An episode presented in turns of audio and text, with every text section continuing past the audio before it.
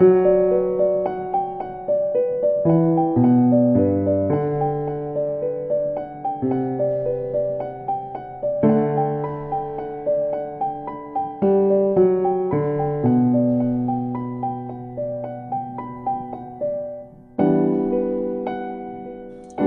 大家好，欢迎来到纵身一跃，我们一起探索自由丰盈的人生。我是珍妮子。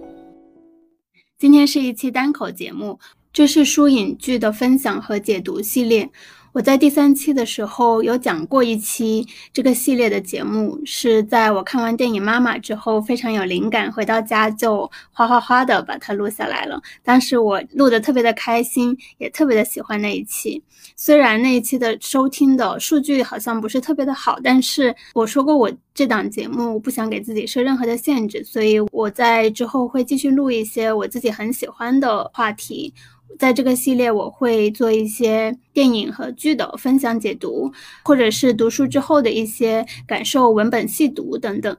那么话不多说，我们就开始来聊一聊今天我想聊的几部电影吧。我主要会跟大家分享两部电影，一部是《时空恋旅人》，另外一部是《土拨鼠之日》。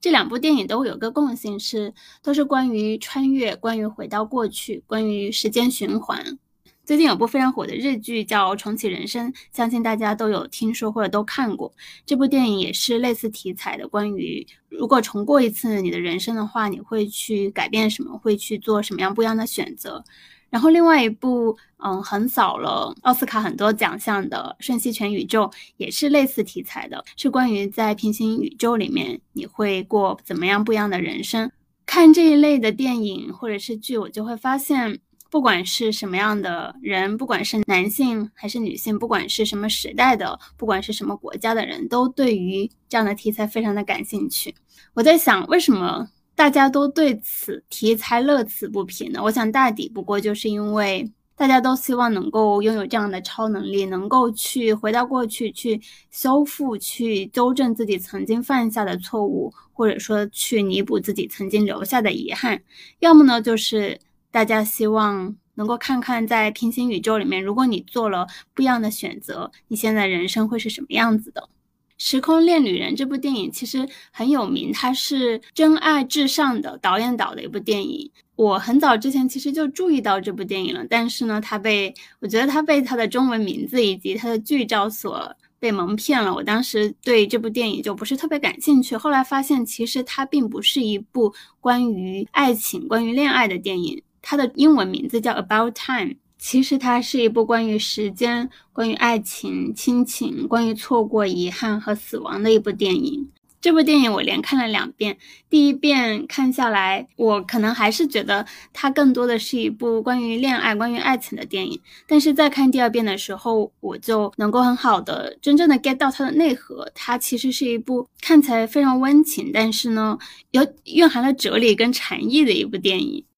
这部电影的主线情节其实特别简单，男主角叫 Tim，他被他在二十一岁的时候就被他的父亲告知说，他们家族的男性都拥有一个可以回到过去的超能力。只要他钻进一个非常密闭的空间，然后想象着他想回到过去的那个场景，他就可以回去。所以他在整个漫长的人生过程中，特别是在年轻的时候、青春期的这个过程中，他经常都在他想要回到过去的时候，就立马钻到了衣柜里面，然后把衣柜关紧，在黑暗的空间中握紧拳头，想象着他想回到的那个场景，他就能够拥有这样的超能力回到过去。所以他在整一个过程中。一次又一次的回到过去，去弥补他很多的遗憾，去 fix 他犯下的那些错误。这些错误，这些遗憾，小到说他在跟喜欢的女生相处中怎么样不再犯看起来非常愚蠢的错误，比如说怎么样给他喜欢的女生去抹那个防晒霜，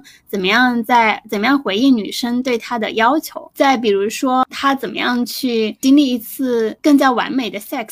怎么样在整个 sex 的过程中表现的更加的从容，更加的成熟？又或者说是像怎么样去挽救，去挽救他朋友的一场失败的话剧，去换掉他不靠谱的伴郎？大到说他怎么样去挽救他的妹妹，怎么样让他的妹妹免于一场车祸？大到说他怎么样能够在父亲去世之后又回到过去，去跟父亲重逢，去陪父亲打乒乓球，能够再跟父亲相处的时间更长一点。在整个这个过程中，看他一次次的回到过去，回到他曾经想要去纠正的一些场景的时候，你就会觉得这真的是一部有一种这是一个爽剧的感觉，就仿佛在考试中你提前知道了正确答案，然后刷刷刷的等卷子发下来的时候就把答案写上去。但是你会发现，即便你提前知道了所谓的正确答案，但依然有你永远都答不好的题，又或者说你依然有。一些题是根本没有正确答案的，其中一个，其中一道题呢，就是关于爱。即便你知道了，提前知道了答案，也依然无法让不爱你的人爱上你。这也是在整一个穿越回到过去的过程中，Tim 得到的第一个教训，是在一个暑假，那个时候 Tim 还非常的非常的年轻，还在读书，在一个非常阳光明媚的暑假。Tim 喜欢上了一个来他家度假的女孩 Charlotte，在假期的最后一天呢，他就去跟她表白。他跟女生说：“我我喜欢你。”然后这个女生说：“我也很喜欢你，但是你最后一个晚上来表白，这个主意不是很好。”于是呢，他就马上又穿越回去了，立刻又钻进了衣柜，然后穿越回去。然后呢，他就选择了在暑假期间，而并不是在最后一晚来向他表表白。但是这一次呢，女生又说：“你最后一晚再来跟我表白吧，这样我们可以再相处一个暑假看看。”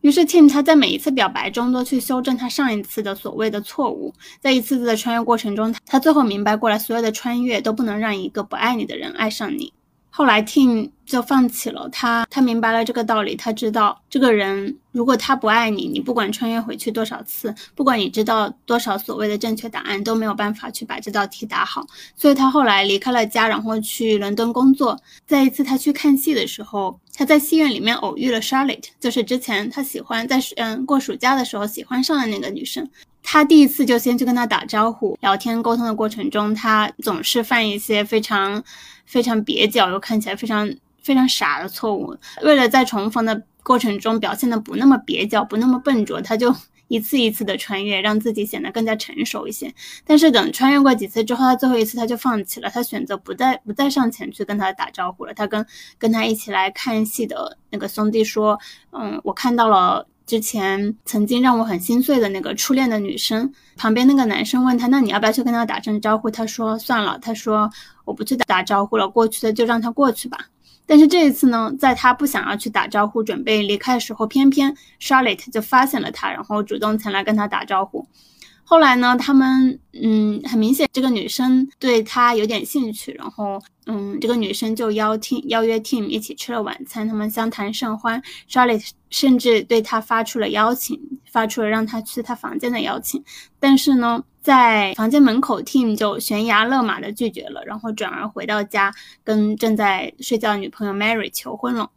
其实是在这个过程中，他发现了，在跟 Charlotte 相处的吃晚饭的过程中，在整个过程中，他才发现，才醒悟谁是真正值得珍惜的人，他真正爱的人是谁。这也显然，Charlotte 其实对 Tim 也并不是真心的，在整个过程中，其实可以看得出，他可能就是一时兴起，一个嗯，可能就是一个新鲜感，或者是心血来潮的作祟，他并不是真心的，他就像一个导演设置的 NPC 一样，让 Tim 去醒悟谁才是真正值得珍惜的人。但说到 Tim 和 Mary 的相爱，其实也他们之间也经历过穿越，不同的是呢，在穿越之前，他们本来就是相爱的。他们是怎么认识的呢？就是在一次聚会的过程中，Tim 跟 Mary 相互认识了，他们之间也互相很有好感。Tim 就留下了女孩的手机号码，他们约了某个时间点要去，可能要去什么地方约会。但是后来呢，Tim 的一个艺术家朋友，他写的一场话剧，因为演员忘词失败了。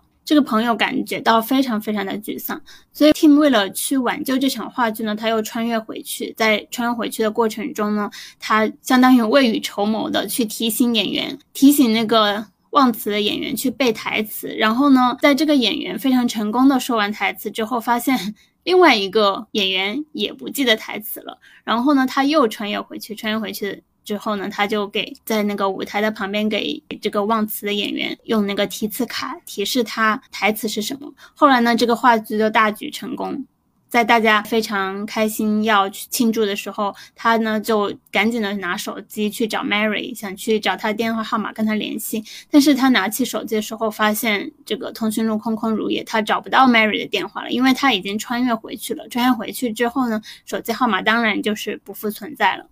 但是这个导演他安排的呢，就是会错过的呢，你永远都会错过；不会错过的，无论如何你都会相遇。所以他在第一次遇见 Mary 的时候。嗯，知道他是那个 Kate Moss 的狂热爱好者，所以他就去 Kate Moss 的嗯展览上跟他跟他相遇了，然后再在这个过程中去相识，然后再爱上彼此。说到，即便提前知道正确答案，你依然没有办法让不爱你的人爱上你。我想到了另外一部电影《土拨鼠之日》，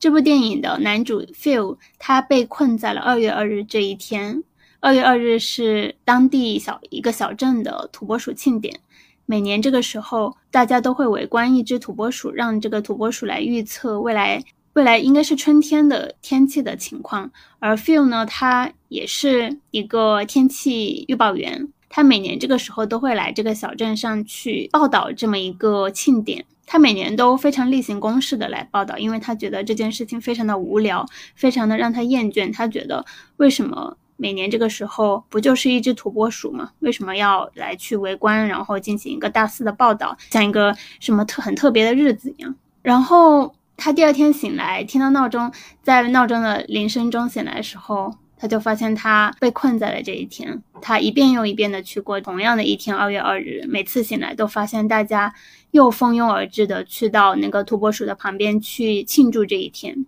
每天到早上六点的时候，他这一天就会重启，会重新的循环。他发现这一点之后，他开始去套用一些信息，比如说他会在大街上看到一个美女，他就会去问她的一些信息，比如说你是什么高中毕业的呀？你们的高中老师是叫什么名字呀？然后知道之后，他第二天就会。又跑到同一个地方，然后跑到这个美女的前面，跟她说：“啊，你是不是什么学校毕业的？你们的高中老师是不是谁谁谁？我是你的高中同学呀。”就套用了这样很多信息之后，他就成功的跟这个这个美女混得很熟，然后跟她发生了 sex。但是同样的呢，这个导演其实就是让这一个女性其实是设置一个 NPC，他们并不是真正的想真正的喜欢彼此的，不过就是想寻求刺激发生 sex 罢了。但是等这个 feel 真正的遇到了他真正喜欢的人，真正想要追求的女生的时候，他再套用同样的模式，就会发现这一套不管用了。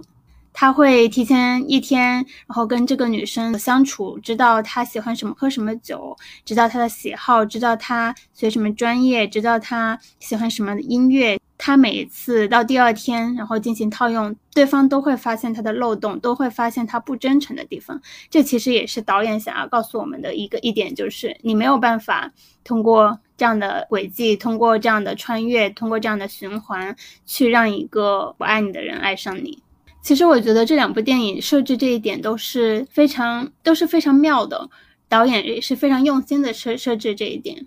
因为如果你真的可以通过回到过去去把所有的错误都进行修正，把所有的遗憾都进都可以被弥补掉，去过一个过于完美的人生，是不是会太无聊了？那这个剧其实也没什么可看的，这个电影也没有什么可看的，对不对？然后带着这样的想法、这样的疑问去看这两部电影，就很快就会发现，其实并不存在所谓完美的人生，不可能会永远完美的。你不是错过这个，就是会错过那个。比如像《时空恋旅人》那部电影，你挽救了一场话剧，可能就会错过你喜欢的女孩。所幸的是，真爱最终会相遇，但是呢，也有没有办法通过穿越去解决的问题。这个电影。他总是会去设置一些没有办法通过穿越去解决的问题，他需要你自己去犯错、去摔跤、去碰撞，自己去体验。时空恋旅人的有一个情节就是 Tim 的妹妹，她当时跟她男朋友吵架了，然后喝醉了酒之后，依然还开了车，后来出了车祸。这车祸很严重，然后 Tim 他当然理所当然的就是选择穿越回去，回到过去，让嗯他提前的去接他妹妹，让他妹妹免于这一场车祸。但是等到他回到家呢，就发现这一点也是我觉得这个导演设置非常妙的地方。他就发现自己的小孩不再是那个小孩了，有一个小女孩变成了一个小男孩。然后他去找他的父亲问原因，然后父亲才告诉他说。因为任何一点的不同都可能会让你生出一个不同的小孩，也就是一个很经典的蝴蝶效应。也就是说，你在生小孩之后，你不能够再轻易的去穿越回到没生小孩的那个阶段，因为你再穿越回来，就会发现你的小孩不再是之前那个你已经产生了感情的那个小孩了。所以显然，他这一次穿越并不 work，他再次的又回到了过去。他这一次选择不再去拯救他妹妹了，因为他需要保住他的那个小孩。他这一次不再去拯救他妹妹，他这次车祸并没有让他失去生命嘛。他就让他自己去真正的去经历这一场车祸，自己去经历他所需要去经历的一个一个事情，让他自己去体验、去摔跤、去犯错、去碰撞，然后让他自己的去真正的明白过来，在病病床上的时候，让他妹妹自己亲口说出来，他说：“我不能再这样了，我得离开那个人，也就是他那个。”对她很不好的那个男朋友，她得离开这一段有毒关系。她说工作也不能说不做就不做。还有呢，就是我得戒酒。在她自己真正的去体验过、去去犯过错、去摔过跤、去经历过这一次车祸、去流过血、去受过伤之后，她才自己能够自己真正的去明白过来，然后自己真正的去体会到、去学到。一个教训，然后再自己主动的去远离不好的男朋友，远离不好的关系，这就让我想到了那部电影《瞬息全宇宙》。人类，我我在想，就是人类之所以会对平行宇宙、对穿越、对重启人生这样的题材乐此不疲，是因为我们的人生不可避免的总是会存在一些错过，存在一些遗憾。无论杨紫琼她饰演的那个角色选择哪个宇宙的自己，都会错过其他宇宙的自己，都会有所遗憾的。如果她选择了成为那个闪闪闪发光的大明星，她可能就会错过她的丈夫。而她的丈夫有一次就对她说：“她说一句话，我觉得非常非常的有道理。她说每一个选择都造就了如今的你。”她在说这句话的时候，可能是在嗯，杨紫琼她非常的贪恋她另外一个。宇宙一个非常闪闪发光的自己的时候，然后她丈夫就跟她说了这么一句话：“他说每一个选择都造就了如今的你。”我想，其实凡事他都没有所谓的错过与否，每一次的遗憾，每一次的错过，每一次的错误，每一次的拒绝，每一个你所做的选择和决定，其实都造就了如今的你，如今的你自己。前段时间。非嗯非常热的重启人生，很多人看了之后，其实都会问的一个问题。我听很多播客也有在讨论这一部剧，他们都会问到嘉宾或者是主播一个问题，就是如果可以重启人生，你最想改变的是什么事情？最想重新做的是哪一个选择？在看这部剧的过程中，我其实也问过自己这个问题。在一次散步的过程中，我跟嗯我男朋友说，如果再活一次，我可能依然会做一样的选择，依然会过同样平庸的人生，并不是说我现在过上了非常完美的、毫无遗憾的人生，而是我认为我曾经做出的每一个选择都是当下我能够做出最好的选择，都是我发自内心当时真正想要去做的选择。而，所有做出的选择和没有做出的选择，做出的决定和没有做出的决定，都构成了如今的我。这也契合了《瞬息全宇宙》里那一句话，他说：“每个选择都造就了如今的你。”不谋而合的是，前几天我在听 Athena 的在一期的播客里面，他讲到说，他也是在说《瞬息全宇宙》的这部电影。他说，能够被你错过的，其实就是你该去错过的，没有后悔之说。任何选择都是他在当下能够做出的最好的决定，而他造就了现在的自己。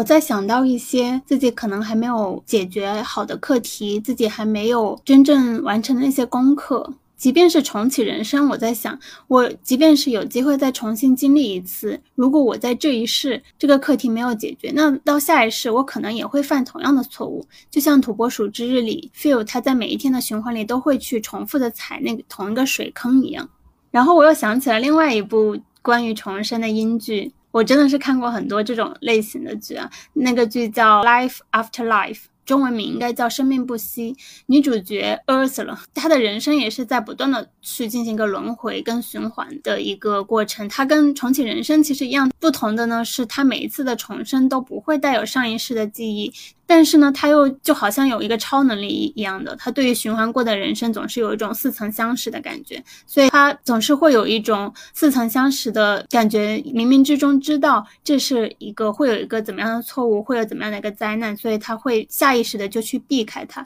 然后他总是可以不停的去修正掉他曾经犯过或者是可能会去犯的错误，他因此就避开了溺水，避开了瘟疫，避开了强奸、性骚扰、家暴，远离了不好的。男生在别人触及他底线的时候，他就能够扭头就走，远离掉了很多不好的关系。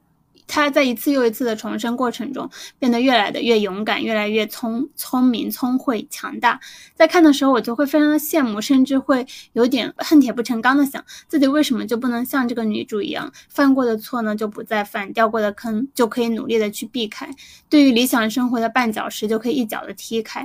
后来看完这个剧的时候，我才明白过来，其实如果你没有解决掉一个课题，它就会千方百，它会千百次的用各种各样的方式回来，用不同的形式席卷回来。不管是在，不管你是在这一生还是在下一世，你都会陷入到同样的一个课题，进入同样的一个循环，踩同一个水坑。所以。根本无所谓，是说你重生的时候会去做怎么样的一个选择，而是你不管是在这一生还是在下一世，你如果把一个课题解决掉了，那么你就会做出不一样的选择，不需要等到有朝一日重生的时候，你才你才可以去做不一样的选择。更何况，如果你没有解决到掉这个课题，你下一世说不定会犯同样的错误呢。到后来就会发现，不管是怎么样的爽剧，无论是怎么样去穿越、去重启、去循环，其实都有没有办法去抗衡和避免的东西的。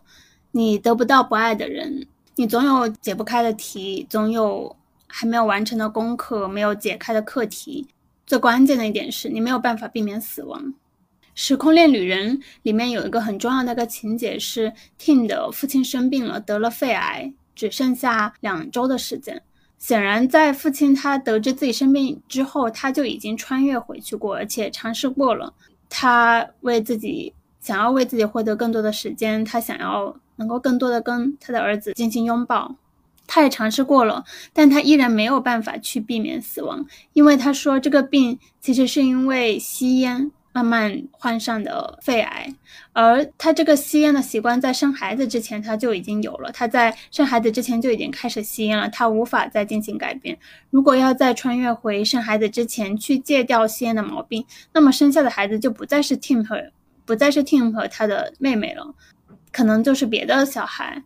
然后再往前追溯呢，他说他笑着说，如果不是因为吸烟，如果不是因为我吸烟非常的迷人和性感。就说，他跟他的儿子说：“那么你，你母亲可能说不定也看不上我呢。那么这样的话，其实他们会过上截然不同的人生，他们也不会，不会成为家人，不会共同陪伴的过这一生。那再穿越回去，即便是没有生病，即便是健康的，他可能觉得也会觉得不再有意义。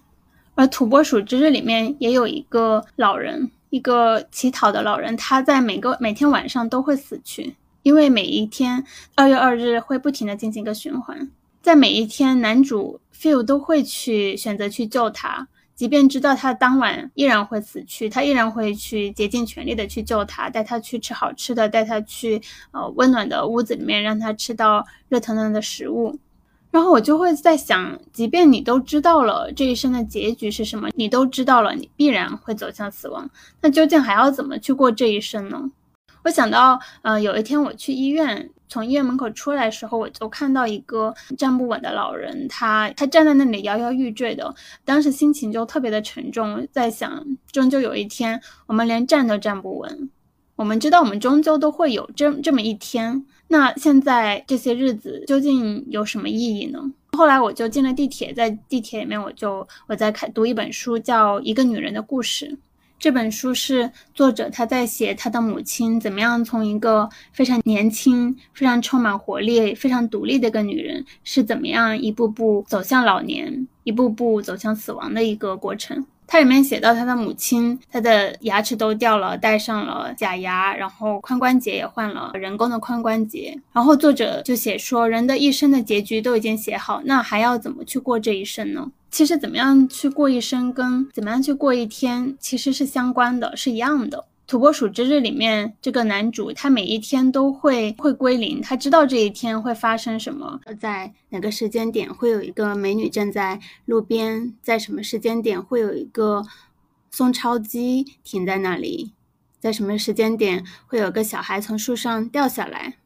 他知道一切都会在早上六点钟的时候都会归零，一切都会重新来来一次。每天都会重复。那即便是这样，他都已经知道这一天是怎么样的，会会发生什么，知道这一天会结局会是怎么样。那他还要怎么样去过好这一天呢？在他知道他被困在这一天之后，他其实经历过几几个不同的阶段。第一个阶段呢，他是恐慌的，是害怕的，他会觉得莫名其妙的，自己究竟发生了什么，会导致这样的一个情况。很快他就到了第二个阶段，第二个阶段呢，就是一个兴奋的阶段，一个他想要去冒险去做他平时没有做过的事情。他说了一句话，我印象特别深刻。他说：“我不再去遵循别人的规则了。”那个时候他就喝酒之后酒驾，在大马路上。做一些非常他觉得非常刺激，平时又不会做的很冒险的一些事情，像前面说的，他跟不认识的女生，他去套女生的信息，然后去跟女生 sex。等他把一切他觉得非常新鲜、刺激、冒险的事情都做完之后，他又进入了下一个阶段。下一个阶段就是去控制自己，去控制生活，去控制一些事情的走向，想要努力去达成自己的目标的一个阶段。他努力的去追他想要追的那个女生，去想要知道她的一些喜好，想要去控制他自己以及控制对方，希望能够让对方喜欢上他，但他一直都没有成功。在他日复一日的去重复、去想要控制的整个过程中，他其实都处于一个非常封闭、非常紧缩的状态的。看起来他的每一天都非常的无聊，非常的重复。我想到了我自己，其实每一个人、每个人的人生看起来都会像是土拨鼠之日一样。如果你有像有一个上帝视角的话，你就会发现你的每一天其实过得都差不多，都是重复的，在吃饭、睡觉、上班。我有段时间会在睡前跟着一段音频的引导去进行一个冥想，有个声音会告诉你去回想你这一天经历的事情，你会像过电影一样很快的去过你这一天都经历过什么。冥想过一段时间之后，会发现我每一天过得都非常非常的类似。每一天早上醒来，洗脸刷牙，急匆匆的就出门，带着非常不情愿的心情，然后去上班，去挤地铁，然后在办公楼里度过一整天，在下班挤地铁回来，工作、睡觉，重复这一整天。一段时间之后，我真的觉得，我跟朋友说起来都会觉得非常的可悲。我觉得我在重复每一天都一样，非常单调，非常重复又很不快乐的生活。真的就像 Phil 一样过的一个土拨鼠之日。那么他是在什么时候开始进行一个转变的呢？就是他在他不再去封闭自己，不再让自己处于一个非常紧缩、一个非此即彼的这样的一个状态时候，他能够主动的去每天看似重复的生活里面去增加一些创造性，去增加一些可拓展性的时候，一切就会开始变得不一样了。他也不再去想要控制住什么，他不再想要去追求这个女生，而是像这个女生说的一样，那女生说：“我只是喜欢顺其自然，看看生活会把我带向何方。”后来这个男主 feel 他真的就是践行了这一点。我相信他不是有意去践行，而是生活就把他带向了顺其自然，他真正的去放手了，不再去控制。也不再是每天去重复的去进行一个像例行公事一样的去进行一个报道，而是他在报道的过程中，他变得不一样了。他会增加很多的他想说的东西，很多的更加丰富的感受，更加丰富的描述。甚至他在每天不仅仅是去进行一个报道，做完报道之后，他会去做不一样的不一样的事情。他会去学钢琴，会去学冰雕。他在工作中进行开始创作。他也会去开始去伸出援手去救别人，去帮助别人，去救一个要从树上掉下来的小男生。他会给在乞讨的老人给他钱，然后带他去吃好吃的，他也会去钢琴老师家里面学钢琴，去做一切他自己想做的事情。其实就是他，即便知道他这一天会发生什么，他知道一切都会在。早上六点钟的时候归零，他依然去让自己顺其自然的去听从这个生活的声音，去听从生命之流带他去做什么，他依然会去做事情，依然会去创造，依然会去经历，依然会去过他的生活。当他开始把他的心打开，把他的世界打开时候，他开始会去走不一样的路，去过过不一样的生活。我想到，嗯，李松蔚老师他有本书叫《百分之五的改变》，他在这本书里面有提到说。有很多的人都会来信问他的一个问题是：我现在的工作很不开心，我是选择辞职呢，还是去选择继续打工？很多人都会去问他这样一个问题，一个非此即彼的问题，让他给出一个答案。李松蔚老师说，他当然没有办法给出一个答案，不管是他自己还是旁人都没有办法这样斩钉截铁的去做这样的一个选择题。但其实，不管说从这部电影，还是说从体验中，都会发现，其实你并不一定要去做一个选择题，不一定要去选择黑或者选择白，不一定要选择 A 还是选择 B，而是去创造更多的新的可能性。比如说，呃，像李松蔚老师说的，你在现状的情况下再去增加百分之五的创造。比如说你在现在工作不开心的时候，你可以你喜欢的是写作，你喜欢的是创作，你可以在维持你现状的情况下，有增加百分之五的时间用来让你自己去进行一个创作。可能久而久之，你会发现一个新的不一样的道路，你会发现新的可能性也说不定。说回我自己，在我辞职之后。我依然会在做一些睡前冥想，会去回想我过去的一天都发生了什么，都做了什么。我会发现，同样的一个早晨，我依然是在新的一天，在新的一个早晨醒来，看似是其实是重复的。但是呢，我在这个早晨会增加一些新的新的改变，会增加一些新的可能性。可能我会醒来之后去感受一下自己的身体。看一下，我今天是想做个瑜伽还是跑步？做瑜伽的话，是想要更加柔和的拉伸，还是想要做一些带力量的训练？还是说我想要去外面跑一圈，流很多的汗，然后很清爽的开始新的一天？然后在做完运动之后，我可能看看今天是不是想给自己做一杯咖啡，然后想吃个什么样的早餐？然后今天是想先看会儿书再开始工作，还是想先写点东西，还是想做其他的事情？瑜伽、咖啡、阅读、写作，这些都是我很喜欢的东西。我可以把它加入到每一个看起来很普通、很重复的早晨，你就会发现，在同样的一个早晨，你会有很多不同的可能性。有一段时间，我也会特别纠结于我是不是要。重新回回到职场去打工，我总是想让自己，或者是想要问别人要一个答案，是或者否，要还是不要。这其实就是一个非黑即白的一个选择。但是慢慢的，我放下了，我顺其自然的去，不再去纠结于这个问题，而是我继续做我的一个独立律师，我也会继续去做我喜欢的事情，去写作，去创作，去输出内容，去创造。会发现，其实这两者之间也并不冲突，并不会产生矛盾。我也不再去像曾经那样子，非常明确的要给自己一个目标，要设立所谓的 KPI，就顺其自然。我也曾经会会焦虑，会处于一个特别匮乏和紧缩的状态，会去想，那我的下一个案子，我的下一个项目要去哪里找？如果没有的话，那我要怎么活下去？我要怎么去可持续的去生活？但其实我后来发现，你慢慢的把这一个这个执念，这个想要去做成什么，想要去实现怎么样的目标的心态，你把它放下之后，你自然而然的就会出现新的机会，会出现新的可以做的案子，可以做的项目。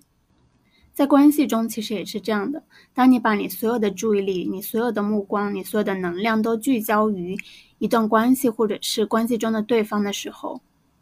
这个关系会处于一个特别的紧张、特别特别紧绷的状态，对方也会被你的这个需求、被你的目光所限制，他也会感受到不舒服。当你把你的这个能量、把你的关注力都从这个关系或者说从对方里面放开，而真正的让这段关系顺其自然，然后把自己的关注力都放在自己的身上，放在生活里，你就会发现这个关系它会慢慢的松弛下来，对方也可能会不自觉的慢慢的靠近你。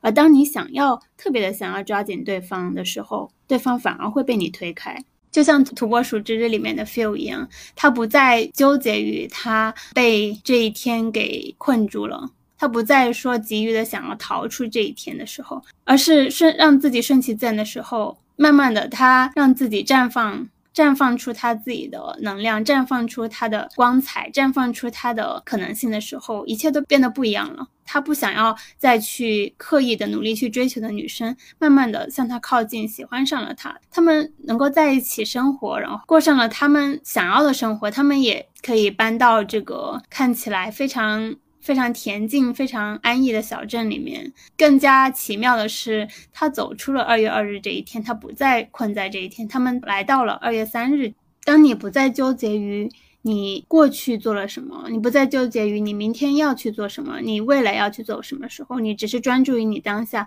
把你当下的事情都做好的时候，明天说不定就马上就来了，新的可能性说不定就流淌出来了。它里面有一句话，我觉得非常的有道理，叫。Today is tomorrow，今天即明天，现在即未来。我们以前都总是会喜欢说的一句话叫 “Tomorrow is another day”。我们总是把目光着眼于明天、将来。我后来才发现，你能够做的呢，可以去做，唯一能够做的就是过好你的当下，专注于你现在的每时每刻，绽放你当下的所有的能量。当你能够把当下过好的时候，未来的更多的可能性才会慢慢的流淌出来。《时空恋旅人》里面，最后 Tim 说，他爸爸告诉他一个幸福的秘诀是：你可以过你的两遍人生。第一遍呢，可能是比较匆匆忙忙的，非常的焦急，非常的焦虑的。但是第二遍呢，你可以去充分的体验，去享受当下。你可以在好好的去感受你的每一个细节，去跟大家拥抱，去跟大家充分的沟通。你可以去感受生活的每一个细碎的细节。但是后来呢？慢慢的，他不再喜欢穿越到过去了。他比他的父亲更加的迈出了一步。他不再穿越回去，而是把他的人生的第一遍都当做第二遍来过，把每一天都当成是最后一天来过。他在电影的末尾有一段话非常的动人，也作为这次播客的结尾送给大家。他说：“我努力过好每一天，就像我已经穿越回去一样。我努力享受每一天。”就像它是我这平凡又非凡生命的最后一天，很多事情不能一次成功，人们总是这样对我说。如今我知道是那些过错、那些错误带我走到今天。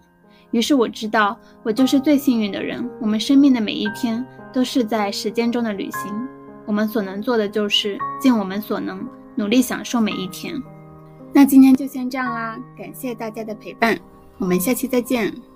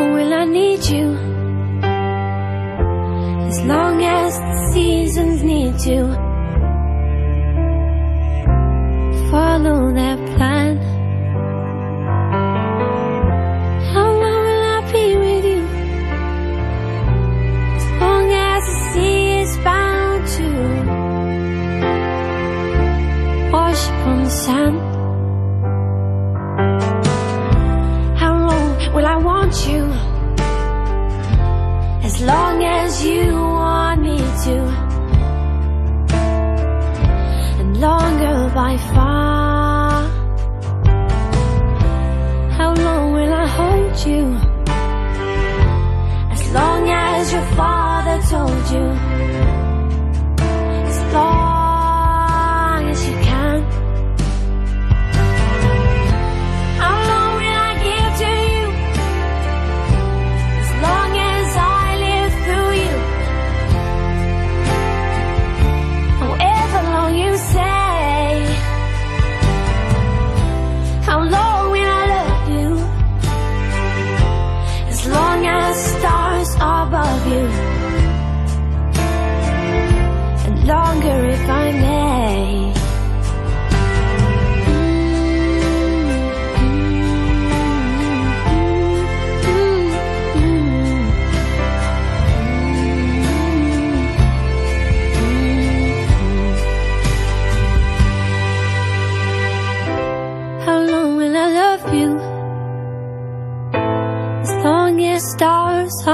love you.